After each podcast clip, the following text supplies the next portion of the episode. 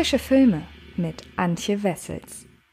Hallo ihr Lieben und herzlich willkommen zu einer neuen Ausgabe des Frische Filme Podcasts. Diese Woche ist ja in den Kinos leider nicht so viel los, deshalb habe ich mich ein wenig auf Netflix und in den USA umgeschaut, was denn dort gerade so an Streaming-Titeln in ist, beziehungsweise was da die Charts so entert. Und dazu gehört unter anderem ein Film, der hoffentlich auch bald hierzulande erhältlich sein wird. Deshalb setzt ihn euch gerne schon mal auf die Uhr. Es ist nämlich eine neue Produktion aus der Blumhouse-Schmiede. Und wer jetzt sofort ja, sagt, das ist überhaupt nichts für ihn, weil Blumhouse, das muss man ja leider sagen, immer auch mal wieder einiges an Grütze raushaut. Dem möchte ich doch an dieser Stelle sagen, riskiert trotzdem bei Gelegenheit, wann immer ihr könnt, mal einen Blick auf You Should Have Left, denn der kann tatsächlich ein bisschen was. Und ähm, ich möchte euch gerne einmal kurz erzählen, worum es geht. Es geht nämlich um Theo, gespielt von Kevin Bacon, er wird vermutlich Theo ausgesprochen, und äh, Susanna, gespielt von Amanda Seyfried. Die beiden ziehen als Paar gerne die Aufmerksamkeit auf sich, denn die beiden haben einen sehr, sehr großen Altersunterschied.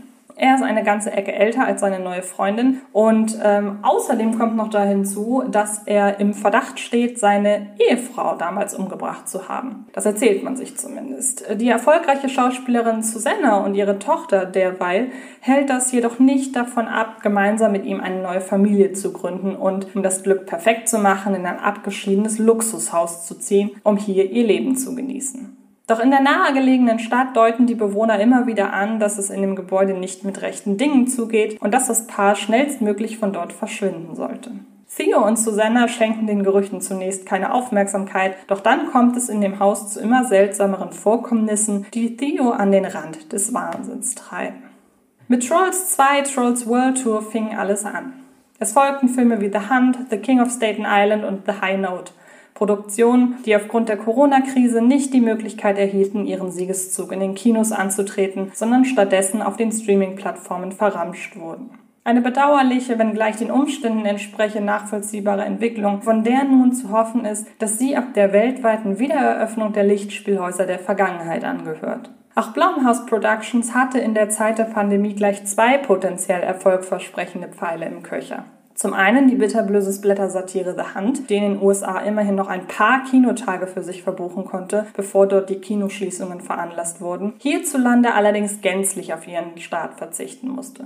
Und den Gruselthriller You Should Have Left eben, den man ab sofort für knapp 20 Dollar auf US-amerikanischen VOD-Plattformen leihen kann.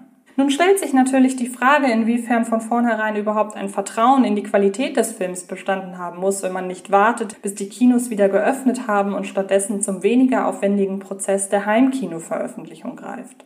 Im Falle von You Should Have Left liegt diese Entscheidung allerdings nahe, denn die äußerst günstig produzierten Filme der Blumhouse-Schmiede kommen auch ganz ohne Corona nicht selten gar nicht erst ins Kino und werfen aufgrund der niedrigen Produktionskosten trotzdem jede Menge Gewinn ab. Umso bedauerlicher ist es nun, dass ausgerechnet einer der besten und bestaussehendsten Filme jüngerer Blumhouse-Geschichte nicht das Licht der Kinoseele erblicken wird.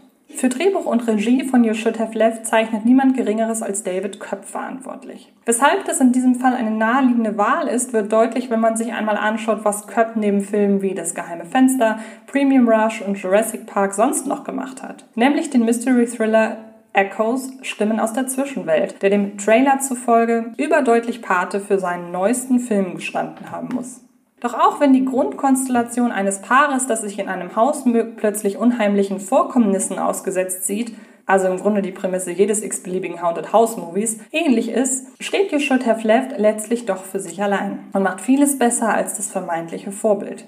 Das beginnt schon bei der Zeichnung des Protagonistenpärchens. Mit Amanda Seyfried und Kevin Bacon konnten die Macher nicht bloß zwei gestandene Hollywood-Größen gewinnen, gerade im Genre-Kino ist es ja alles andere als alltäglich, die beiden verkörpern ein Pärchen, dessen großer Altersunterschied das Skript nicht etwa als selbstverständlich erachtet, sondern den das Drehbuch lange Zeit gezielt als erzählerisch relevanten Faktor in den Fokus rückt. Über eine halbe Stunde nimmt sich You Should Have Left Zeit, um die auch deswegen kriselnde Beziehung der beiden zu skizzieren. Theo misstraut seiner jungen, schönen Freundin, da diese immer häufiger an ihrem Smartphone hängt und WhatsApp-Nachrichten mit Kollegen schreibt. Susanna wiederum misslingt es zunehmend, ihrem Freund ihre Liebe zu beweisen. Und über allem kreist die Frage, ob sich diese ungewöhnliche Patchwork-Familie zusammenraufen kann, selbst wenn sie von ihrer Umgebung permanent kritisch beäugt wird. Ebenfalls das junge Glück beeinflussend Das Gerücht, Theo hätte vor seiner Beziehung mit Susanna seine damalige Ehefrau umgebracht. Eine Vermutung, die zwar ungeheuerlich anmutet, die aber gleichzeitig so überzeugend als Lüge präsentiert wird, dass sie lange Zeit gar keine Rolle spielt. Stattdessen entspinnt sich das Grauen langsam in Form eines typischen Geisterhaus-Horror-Potpourris. Unheimliche Schatten an den Wänden, gruselige Spiegelung von selbst angehende Lichter und schemenhafte Gestalten, die ebenso plötzlich auftauchen wie wieder verschwinden. Nichts Neues in der Welt des Jumpscare-Horrors. Mit dem kleinen Unterschied, dass David Köpp diese bekannten Versatzstücke nur selten als wirkliche Jumpscares inszeniert. Es nimmt ihnen den reißerischen Charakter und sorgt vor allem für Unbehagen, ehe You Should Have Left in der zweiten Hälfte eine völlig andere Richtung einschlägt, als man es anhand der zuvor dargebotenen Tropes erwarten würde.